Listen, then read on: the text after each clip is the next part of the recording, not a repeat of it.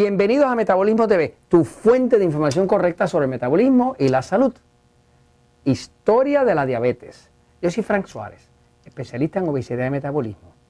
Eh, tengo hoy la intención de darles un poco de la historia de la diabetes.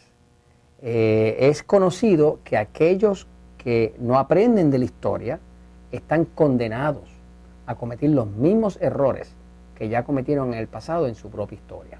Eh, y eso ha pasado también con la diabetes. Mientras estuve escribiendo el libro de diabetes, eh, aprendí muchísimo sobre el tema de la diabetes y me gustaría que aquellas personas que tienen seres queridos con diabetes, que tienen prediabetes, que ya están a punto de desarrollarla, o que tienen diabetes, que entiendan eh, cosas que ya se sabían desde antes, que después por cuestiones económicas nos las fueron tapando y todos terminamos con muchísima más diabetes que lo que teníamos anteriormente y la diabetes está fuera de control, está completamente fuera. El crecimiento de la diabetes a nivel internacional está incontrolable. O sea, hay países como eh, México, un 15.3% de la población diabetes. Ahí le ganamos a los mexicanos, pero terriblemente mal. Un 16.4% de todos los puertorriqueños tienen diabetes. Eso es uno de cada seis personas. Eh, pero la diabetes está acabando y tristemente está acabando cada vez con más niños, que, son como las víctimas del asunto. Cada vez hay más niños con, diabetes infantil, que es una cosa tristísima para no tener que confrontar una familia. Bueno, vamos a hablar un poquito de la historia de la diabetes, ¿no? Porque si uno aprende de la historia, pues no está condenado a cometer los mismos errores. Y eso es lo que estamos buscando en Metabolismo TV. Conocimiento. Fíjense, eh, la diabetes se define, ¿no? La diabetes. ¿Qué es diabetes? ¿Qué es? El diabetes se define como un desorden del metabolismo en el cual el cuerpo ha perdido su habilidad para procesar y utilizar los carbohidratos refinados, los almidones, hablando de papa, harina, ese tipo de cosas, y las azúcares de forma adecuada. O sea, cuando el cuerpo pierde su habilidad de procesar los carbohidratos refinados, los almidones y las azúcares, eso se llama diabetes. Eso es lo que es la diabetes. Ahora, eh, si miramos la historia de la diabetes, ¿verdad? Pues eh, vemos que eh, empezó por allá, la primera referencia que se ha encontrado sobre la diabetes viene del año 1550 a.C. Es una referencia de Egipto. En Egipto hubo un, buscador de tesoros, arqueólogo, muy famoso de apellido Evers. y Evers, que era un inglés, encontró el papiro Evers, que tiene su nombre. Era un papiro que tenían los egipcios que, estaba de la fecha de 1550 a.C.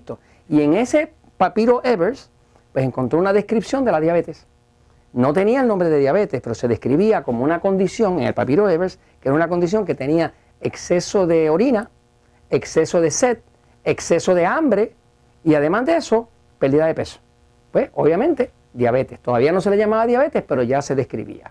Eh, así que ya desde Egipto venían hablando de eso. De hecho, es interesante que desde Egipto, eh, en esa época, en el año 1550 a.C., eh, en la India, más o menos para esa misma fecha, si un practicante médico de la India quería saber si su paciente tenía diabetes o no, pues lo que hacía era fácil, le decía al, paciente, yo sospecho que tiene diabetes, pero déjame ver, estar seguro. Hacía la prueba de laboratorio de él, ¿no? Y la prueba de laboratorio es, vaya ahora y orine en ese montículo de tierra que está ahí.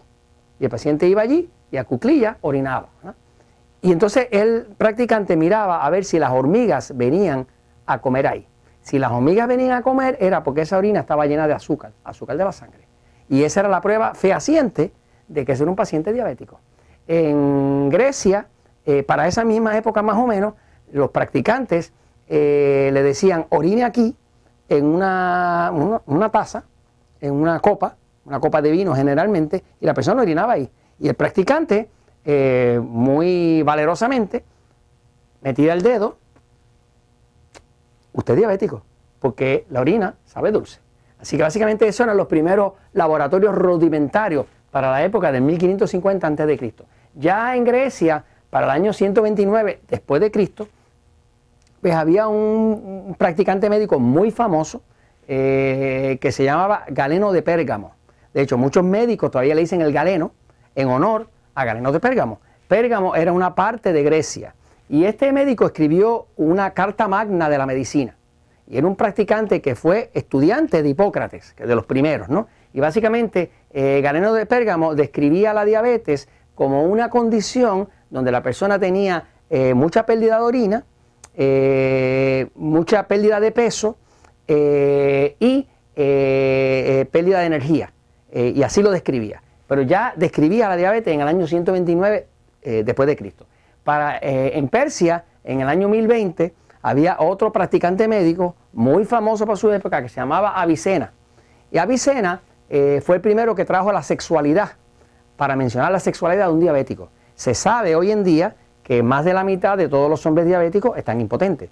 Muchos de ellos no funcionan ni con Viagra, ni con Cialis, ni con nada, porque la diabetes, al subir la glucosa, destroza el sistema cardiovascular y como el órgano sexual del hombre es parte de ese sistema cardiovascular, pues se queda sin función sexual y muchas veces ni siquiera los agentes como eh, Viagra o Cialis y demás le funcionan. ¿no?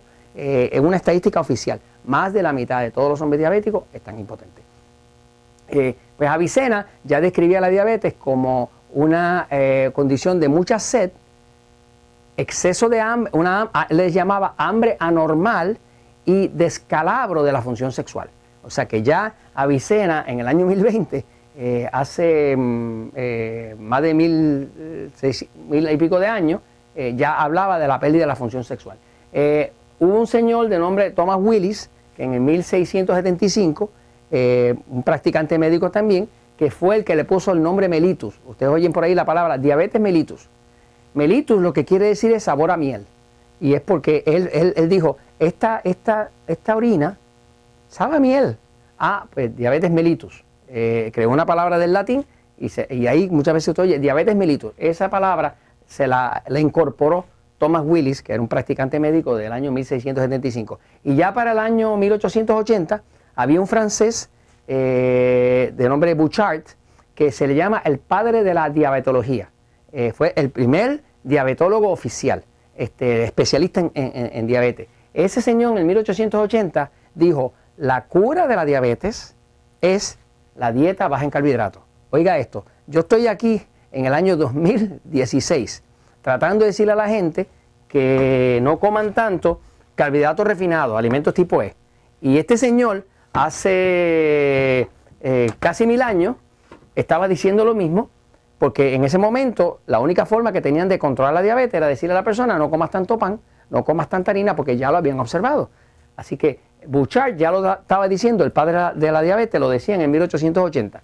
Pero ¿qué pasa? Que entonces vino eh, que en el 1922 eh, Frederick Banting y William Best eh, estuvieron haciendo unos estudios en Canadá y descubrieron la insulina.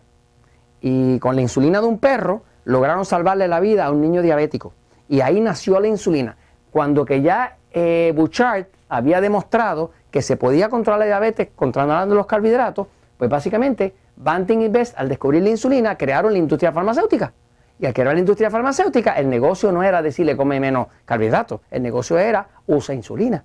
Por lo tanto, se olvidó la lección de Bouchard y empezaron a usar insulina y ahora todo el mundo tiene la glucosa alta, métele más insulina. La tiene más alta, pues más insulina. Y ahí nació toda esta industria farmacéutica maravillosa que tenemos hoy en día, que vive de que la gente esté amputada, pérdida de la vista, eh, impotente y ese tipo de cosas, porque ahí ellos venden sus pociones mágicas, ¿no? Y entonces, esto se los comento, pues, porque la verdad siempre triunfa.